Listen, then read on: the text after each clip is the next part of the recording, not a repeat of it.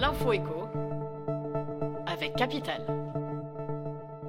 On commence par le chiffre du jour, 853 700. C'est le nombre d'enseignants que compte l'éducation nationale dans le secteur public et privé sous contrat ce lundi 4 septembre 2023, jour de rentrée scolaire pour 12 millions d'écoliers, collégiens et lycéens. Et comme l'année dernière, quelques milliers d'enseignants manquent une nouvelle fois à l'appel en cette rentrée.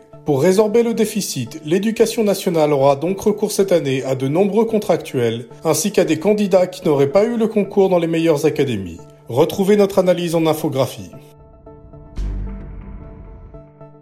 On enchaîne avec l'info pratique. Augmentin, lidocaïne, paracétamol. Manquera-t-on encore de médicaments cet hiver? Il y a en effet urgence. Rien qu'en 2022, l'Agence nationale de sécurité des médicaments et des produits de santé a recensé plus de 3700 déclarations de rupture de stock ou de risque de rupture. Alors si vous craignez une pénurie sur un médicament qui vous a été prescrit par votre médecin, Capital vous livre le tableau des alertes de tension d'approvisionnement et de rupture de stock recensés par la NSM. Mis à jour automatiquement, il vous permet de suivre quasiment en temps réel la disponibilité des produits de santé.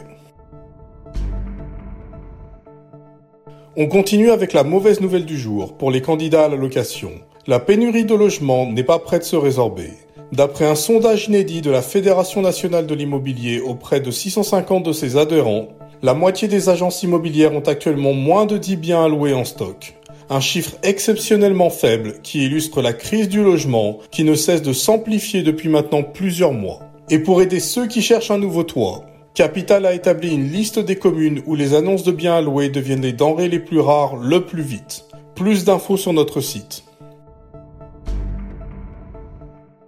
Enfin, on conclut avec la personne du jour, Vincent Labrune. Le président de la Ligue de football professionnel, nommé en 2020, s'apprête dès le 12 septembre à vivre une rentrée stressante. Durant un mois, les candidats à l'acquisition des droits de diffusion de la compétition de Ligue 1 à compter de la saison 2024-2025 vont se positionner sur le nouvel appel d'offres concocté par la LFP avec un objectif clair.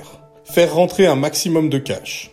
Problème, les candidats ne sont pas légion, Amazon et RMC Sport ayant confirmé leur désengagement de la Ligue 1. Alors que le résultat de l'appel d'offres est plus qu'incertain, la survie de certains clubs en dépend cependant.